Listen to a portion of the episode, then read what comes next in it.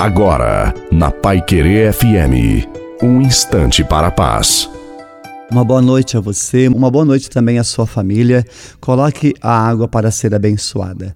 A vitória, ela vem após a luta.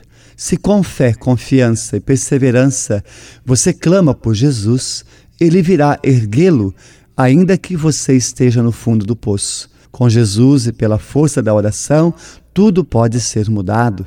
Deixe que Jesus toque em você e lhe dê a força necessária. Apresente para Jesus, neste momento, tudo o que lhe faz chorar e sofrer. E tenha certeza, ele tem o poder para te curar.